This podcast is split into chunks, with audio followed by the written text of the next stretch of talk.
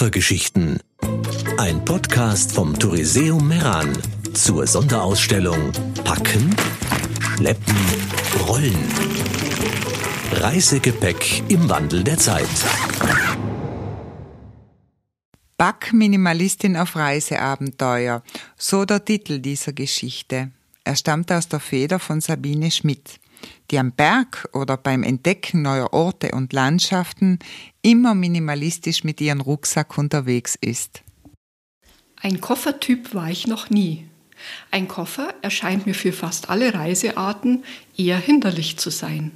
Zu groß, zu schwer, zu unhandlich. Nein, ich mag es leicht, schnell, knuffig. Daher Rucksack. Ob im für Flugzeuge als Handgepäck vorgeschriebenen Kleinformat oder in, je nach Reiselänge, unterschiedlichen Rucksacklitergrößen. In früheren Zeiten, als ich noch nicht in meinem Traumland Südtirol dauerhaft lebte, war doch eher ein größeres Volumen gefragt. Der Hauptteil an Platz ging regelmäßig für Mitbringsel drauf und für Andenken und Einkäufe auf der Rückreise.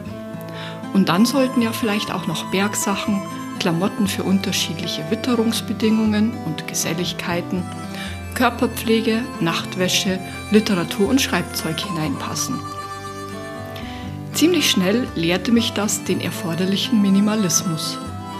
Und schon längst bin ich flotter Packprofi und brauche nicht viel. Kleidertechnische Eitelkeiten sind überflüssig. Praktisch, leicht zwischenzuwaschen muss es sein und möglichst bügelfrei. Meist reicht die Hose, die ich trage, dazu wenige Shirts und Blusen zum Kombinieren, eventuell ein Rock, der das Spektrum bereichert. Und fertig. Eine bevorstehende Reise, egal wie kurz, lang, nah oder weit, ist immer Grund für Reisefieber. Schon viele Wochen vorher beginne ich mit dem Packen, trage alles Benötigte zusammen. Oft fällt mir dann doch noch dies oder jenes ein, das sinnvoll wäre und unbedingt mit muss. Beim Einpacken selbst wird klug geschichtet, nach Gewicht und Knittergefahr. Jede Ritze ist genutzt.